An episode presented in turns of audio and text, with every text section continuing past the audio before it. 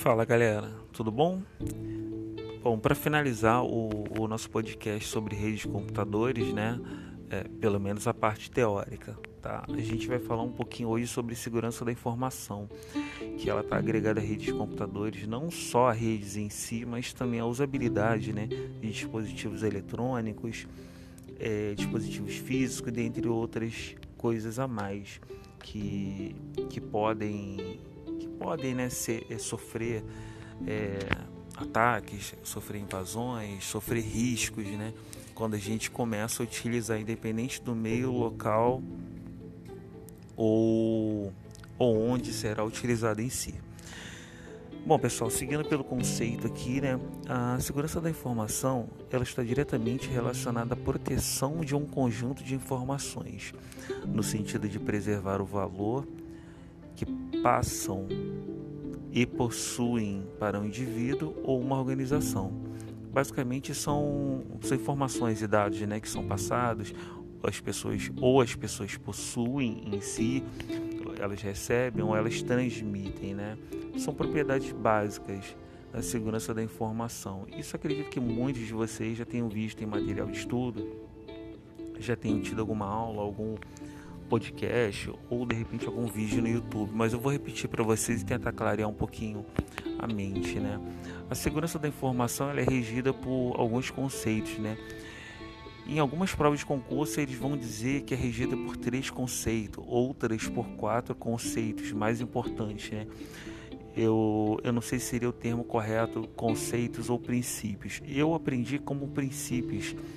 Então vamos lá eu vou passar esses princípios para vocês e tentar passar o conceito de cada princípio. Eu acho que ficou um pouco melhor o entendimento.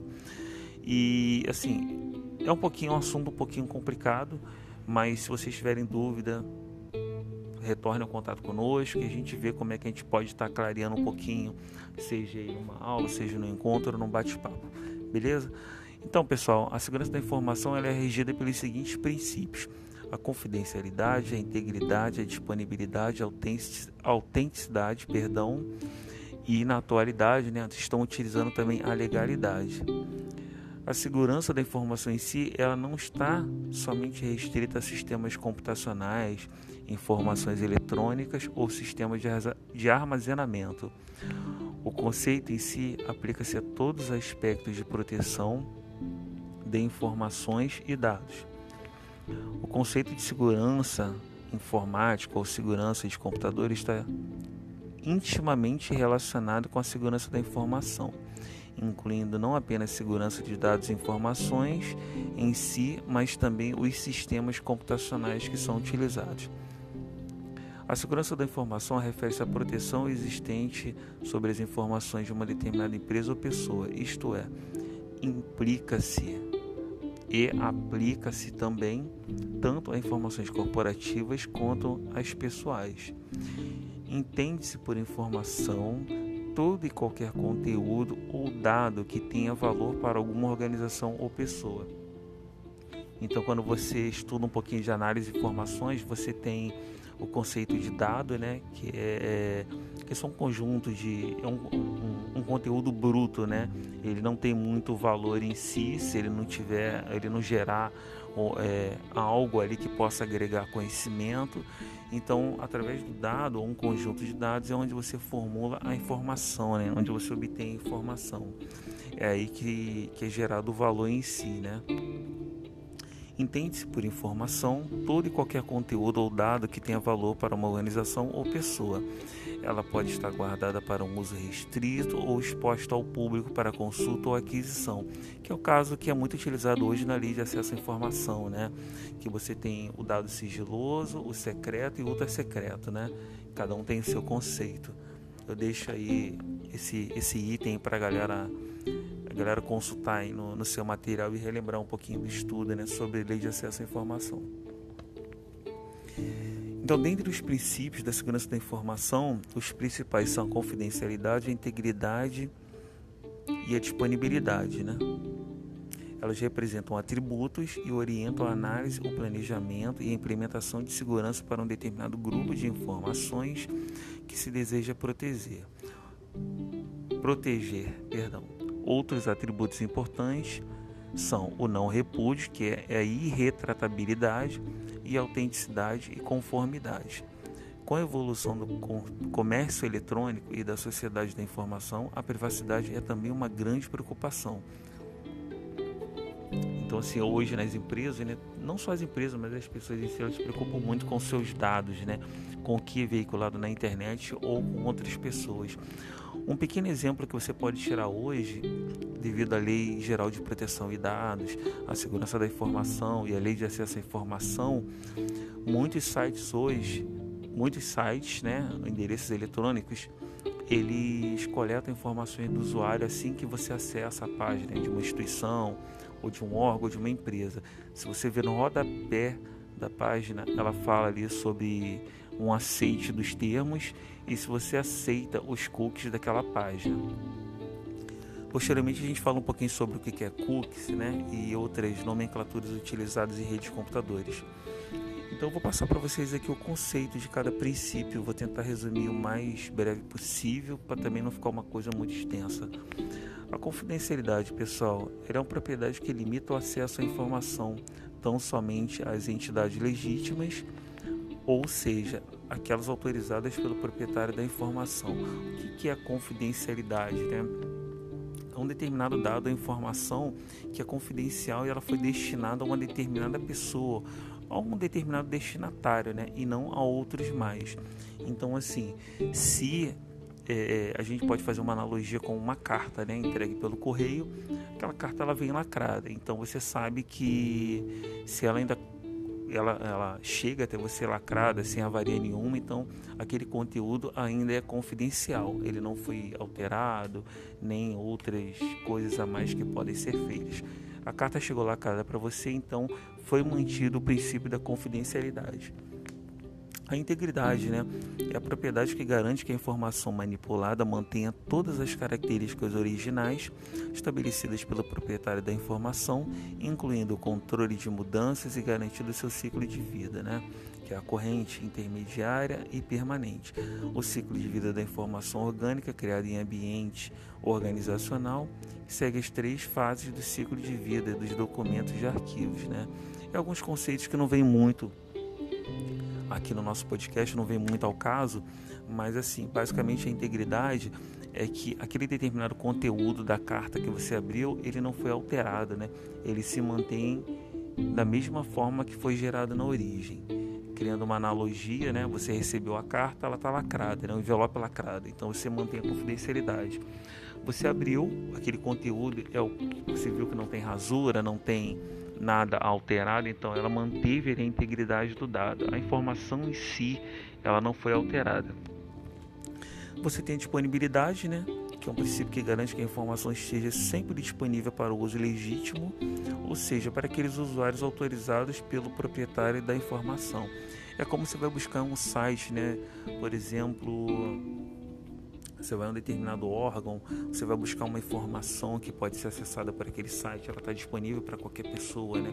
É um acesso público, um domínio público. Então a disponibilidade garante que aquela informação, aquele dado, aquele item sempre vai estar disponível quando for necessária a consulta.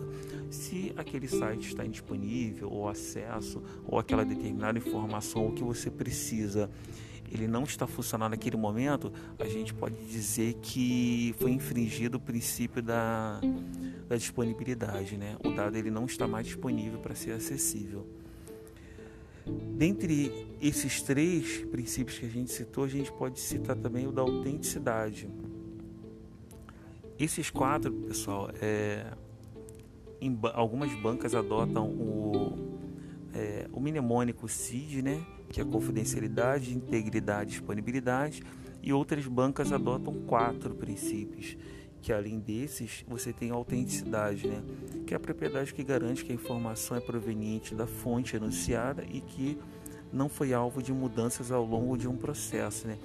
Você consta que aquela informação é autêntica, né? você recebeu uma carta, aquela carta, o conteúdo está íntegro, se você precisar buscar aquela informação ali num local público, ela está disponível para você. E a autenticidade em si, que você sabe que foi aquela determinada origem que gerou aquele conteúdo, né? Seja através de uma assinatura digital ou através de um, um certificado digital, você consegue manter a autenticidade ali, da, da informação ou através do próprio órgão em si, né? Ou de algum outro mecanismo que consegue dizer, ah, não, realmente é, é autêntico aquela informação, ela foi gerada na fonte X, então a gente pode confiar. Então tem bancas de prova, pessoal, que adota né, esses quatro princípios e outras adotam apenas três. É, você pode gravar aí para sua prova o mnemônico CID ou o mnemônico SIDA, que aí é a confidencialidade, a integridade, disponibilidade, a autenticidade e algumas adotam o a irretratabilidade, né, ou o não repúdio, né, que o, o, o originador daquele conteúdo ele não pode negar o ato daquela informação, ele não pode negar que foi ele que gerou aquela informação em si. Galera, como eu disse, né, a gente não vai se aprofundar muito na parte de segurança da informação. Posteriormente, a gente faz um encontro, bate um papo e, e cita alguns dados a mais sobre essa questão. Para finalizar esse podcast, eu vou falar para vocês um pouquinho sobre o mecanismo de segurança, né? Que ele dá o suporte, né? As, recomenda as recomendações de segurança para manter aí esses princípios íntegros é, que foram relacionados anteriormente para vocês aí no no auge, né? Alguns minutos atrás. Então, sobre alguns mecanismos, seja para ser implementado na sua casa, na, no seu trabalho, na sua instituição, a gente pode usar é, mecanismos de controle físico, né? É, controles lógicos. A gente pode utilizar mecanismos de cifração ou encriptação, assinatura digital. A gente pode utilizar funções hash. A gente pode utilizar outros mecanismos de controle de acesso, né? A gente pode utilizar também o honeypot, né? Salvo me engano, o honeypot, a tradução dele é pote de mel, né? É utilizado mais para para empresas que trabalham com tecnologia da informação, né? É como se fosse um atrativo ali para um, um invasor, para um hacker, de modo que aquele honeypot ele é utilizado para um teste, né? É utilizado, digamos assim, é uma armadilha, né? Então, através daquela armadilha, você vai entender um pouco o outro lado e você vai implementar mecanismos para melhorar a segurança da sua instituição. É muito utilizado em empresas, muito pouco usado em residência, então não vejo muito motivo para se preocuparem é, sobre é, alguns termos aqui que eu citei para nível de prova de concurso. E pessoal, é, os protocolos seguros, né?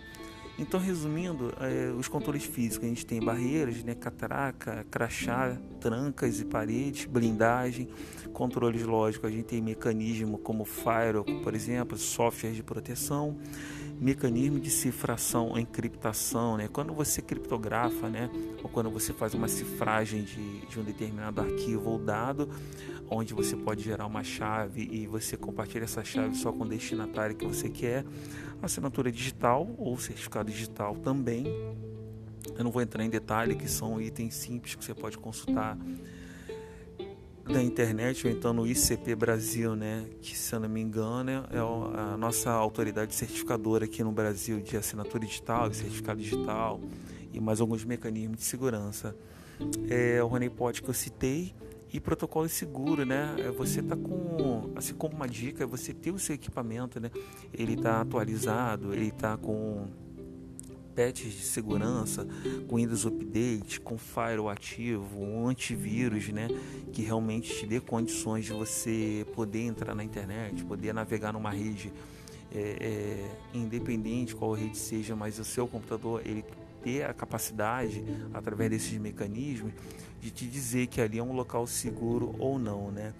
É, então, assim, se você tem uma falha de algum desses itens aqui e algum desses itens acabam agregando falha em um dos princípios que a gente citou, a gente acaba dando brecha para ameaças de segurança, né? A gente pode ter a perda da confidencialidade, a perda da integridade, a perda da disponibilidade. Então, assim, pessoal, é... se isso acontecer, gera uma brecha né, para o invasor, é, gera uma brecha de segurança que, que acarreta através disso, né? Você abre as portas praticamente da sua casa por um invasor, né? Criando uma analogia bem simples para o entendimento de vocês. Então, assim, você deixa a janela, a entrada da sua casa aberta para que o invasor ele cometa uma violação de dados, que ele invada o seu dispositivo, que ele faça um, um, um sequestro de informações e peça um resgate, que ele pode também criptografar os seus arquivos, como hoje em dia tem algumas, algumas ferramentas maliciosas, né, muito utilizadas hoje por, por hackers na internet. Então, assim, todo seguro é pouco. Então, o mínimo de seguro que você tenha, procura saber, procura se informar, procura um especialista para ver se ele pode te ajudar, verificar se o seu dispositivo está seguro. É, troca de informações, uma informação divulgada, procura a fonte, evita compartilhar determinada informação que você não sabe a origem, se aquilo é verídico ou não é. Então, assim, galera, é, a segurança da informação, a lei de acesso à informação, a lei geral de proteção de dados, redes de computadores são itens né, que eu posso exemplificar para vocês que trabalham juntos hoje. Né? Eles formam um conjunto né, de regras, mecanismos e, e todos eles se mantendo ativos e funcionais, eles conseguem criar uma barreira de proteção, né? de forma que você não sofra aí uma, uma violação de dados ou um sequestro de dados, digamos assim. Galera, a informática em si é um mundo, né? Mas a gente não vai entrar em muito detalhe. Eu gosto muito de, é, desses itens, né? Essa parte de rede, segurança da informação, tecnologia. Eu particularmente sou meio suspeito a dizer. Agora, opinião minha. Mas assim, é, basicamente eu tentei passar a, a, parte mais simples e que mais cai em concurso de redes de computadores e esses outros itens de segurança da informação e essa última parte que a gente está falando agora nesse podcast, né? Então assim, é, procurem, se informem, pesquisem, estudem. O conteúdo não é difícil tem outros conteúdos da parte de informática básica que são bem mais difíceis, se vocês forem ver ou vocês forem analisar. As bancas de concurso hoje, eles não, eles não buscam muita robustez, muito detalhe na informação em si da questão. Eles querem ou conceito, ou se eles não querem o conceito, eles querem saber o porquê daquilo ali faz X ou faz Y. Então, assim, se você não sabe determinada funcionalidade, de uma tecnologia ou ferramenta, se você souber o conceito, você já consegue criar um link, você já consegue agregar uma informação a outra de forma que você consiga responder a questão de prova de uma forma bem objetiva e obter um bom resultado lá no, no seu exame, né? independente se seja concurso, seja escola, OAB, seja Enem, se você estudar, se você se esforçar, se você colocar isso na sua vida como objetivo, você consegue alcançar. Tá bom, galera? Então finaliza aqui o podcast sobre redes de computadores. Se alguém tiver uma opinião a mais para poder acrescentar ou quiser algum outro conteúdo diverso que tem dúvida, precisa de uma ajuda, pode compartilhar conosco aí que a gente vai estar disponível aí no que for necessário, tá? Em breve a gente vai finalizar os demais podcasts, que é suíte aplicativo e sistemas operacionais. E se faltar alguma coisa aí para vocês aí, peço que compartilhem e joguem no fórum lá conosco para a gente poder ajudar no que for necessário, tá bom? Um abraço pessoal, bons estudos aí e boa sorte a todos.